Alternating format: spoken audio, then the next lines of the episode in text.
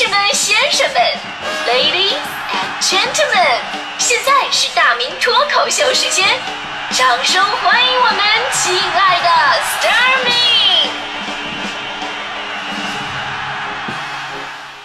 好，欢迎各位来到今年的大明脱口秀，我是大明啊。说到礼貌这个话题呢，真的是有太多值得吐槽的地方了，因为你会发现，生活当中太多的人在这方面是有所缺失的。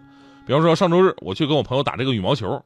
啊，是我我知道这个竞技体育吧，就会让人肾上激素飙呃激素飙升那种的，对吧？有的时候呢发脾气你很正常，但是我就不明白了，你作为我的队友，对吧？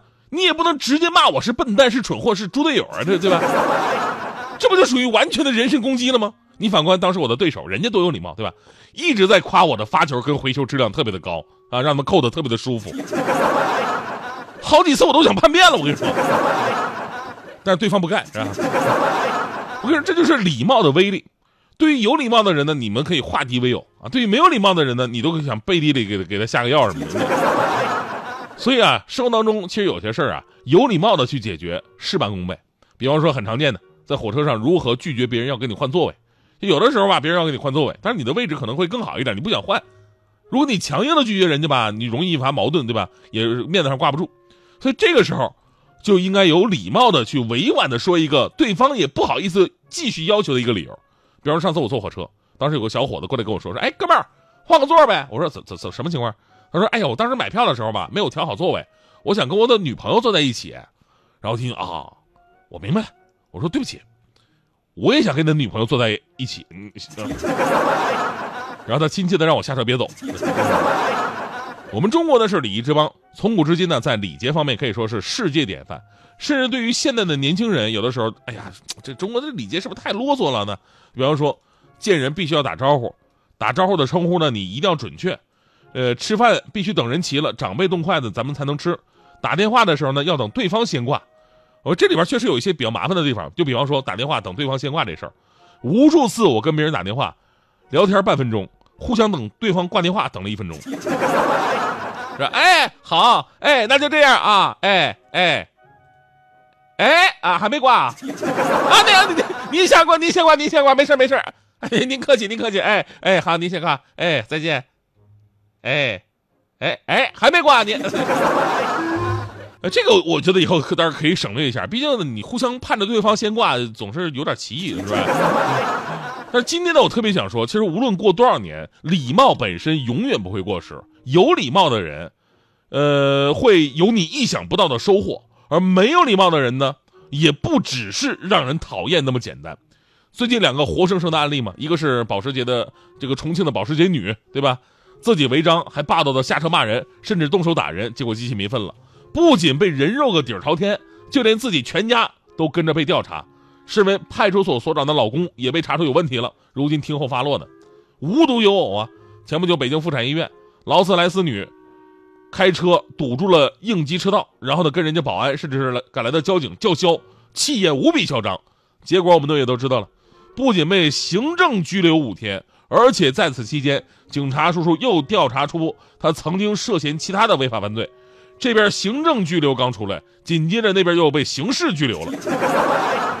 我了解了一下啊，就是行政拘留跟刑事拘留关的地方还不一样，特别像这个马尔代夫旅游，人家是沙屋加水屋，你是拘留所加看守所，都是套餐。你看，咱们先放在他们身后涉及的这些违法犯罪哈，咱就说，如果这两位姐姐能在最开始那些鸡毛蒜皮的小事当中跟人家客气一点，讲点礼貌，其实这些事儿啊就能立马化干戈为玉帛。当然了，藏在他们背后的那些勾当啊，也就暂时浮不出水面了。所以这事儿告明道理：当一个人把违法当炫耀的资本，把嚣张当做人生的境界，必然是多行不义必自毙。其实吧，比这个个例啊更让人担忧什么呢？就是现在年轻人对礼貌不像我们那会儿那么重视了。几个月之前呢，有一个视频让我印象特别的深刻。这事儿吧，就发生在北京五棵松延吉右书店，有一个小男孩在里边。啊，上外教课的时候呢，大声的朗读英语啊，very good，书店啊，对吧？全然不顾书店里其他人在那安静的读书，就这么过了一一个小时、两个小时，然后书店的一位女工作人员呢，就就上去善意的提醒他，说让他小声一点，不要影响他人看书。我看了这个视频啊，当时这位小姐姐说话很轻柔，啊，人非常有礼貌。结果呢，这看起来只有十岁左右的孩子吧，竟然说出了这样的话。他说：“你管我？你信不信我抽你？我来这儿这么多次了，你凭什么管我？”然后又说了一遍：“信不信我抽你？”一边说还一边真要上前动手去。你说这才几岁的孩子呀？你竟然要抽人家？你说哪来的底气呢？就这么说吧，要是我小时候，我跟我旁边人这么说话，我爸第一时间就把我抽了。我跟你说啊，我爸这不是教育我，这是保护我。为什么？因为等到别人抽我的时候，那我得死的老惨了。我跟你说，对吧？而这个小男孩的家长，他是当时怎么做的呢？小男孩的妈妈是这么跟店员说的：“说，哎呀，小孩子啊，不懂事，你不要管他，你忙你的啊。”然后这事就了了。我说：“您这这有叫道歉吗？对吧？”顿时我豁然开朗，你怪不得孩子是这样的呀。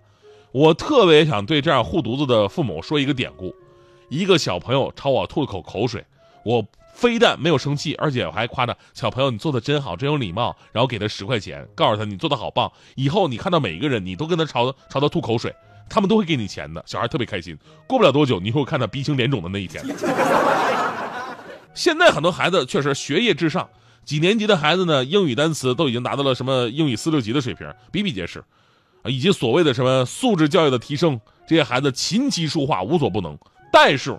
连最基本的礼貌都不懂，就像网友们评论的一样，你读读再多的书，你还有什么用啊？你读再多是，你是为了到时候可以用英文来骂人吗？对吧？前两天看到一句话说的特别的好，说礼貌和教养不只是干瘪单薄的客套，还有推己及人的周到和体谅。这考验的不只是情商，还有你的善良。历史一次又一次的证明，即便是今天正在发生的这些事儿，也都在证明着。一个不善良的人，越是有能力，就越是祸害。所以呢，让我们学会与人为善吧啊！因为你永远想象不到你的不礼貌会带来怎样的后果。我还记得强哥当年新婚不久啊，度蜜月回来之后呢，在办公室跟我们分享他的旅游见闻什么的。这有一个陌生电话就打过来了，强哥接接电话说：“喂，你好，请问找哪位啊？”说你的电话，你说找哪找哪位？那边特别不客气，我是谁？我是你爸爸。强哥乐了。哎呦我的天哪！我自己爸爸的声音我还听不出来吗？你在这占谁便宜呢？强哥直接怼了一句：“我是你爸爸，有病吧你！”然后把电话挂了，然后跟我们说：“说现在人都什么毛病啊？”刚说完，强嫂那边打电话了，上来就质问：“徐霞，刚才你跟我爸说什么了？把他气得嗷嗷的！我告诉你，我你我告你完了啊！”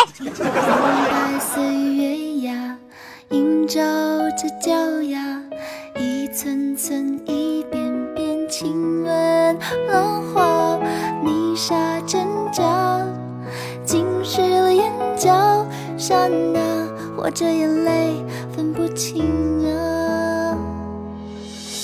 爱情不止玫瑰花，还有不安的牵发，快乐啊，误解啊，随着时间都会增加。退潮的爱像刀疤，伤过给一个说法。疯了才能够快乐，让心好好休息一下。握不住的沙，放下也罢。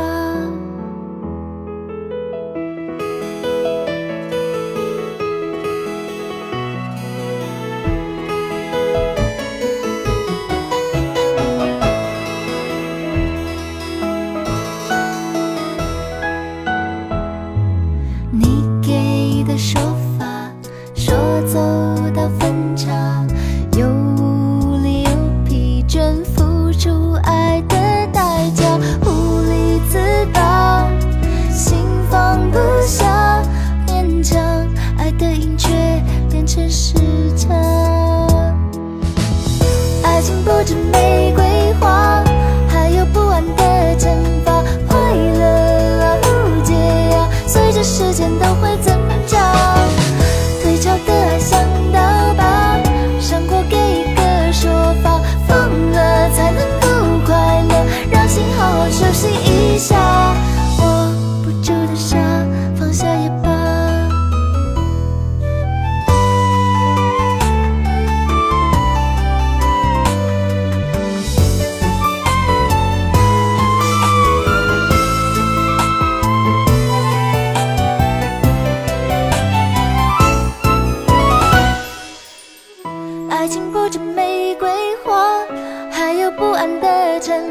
快乐啊，无解啊，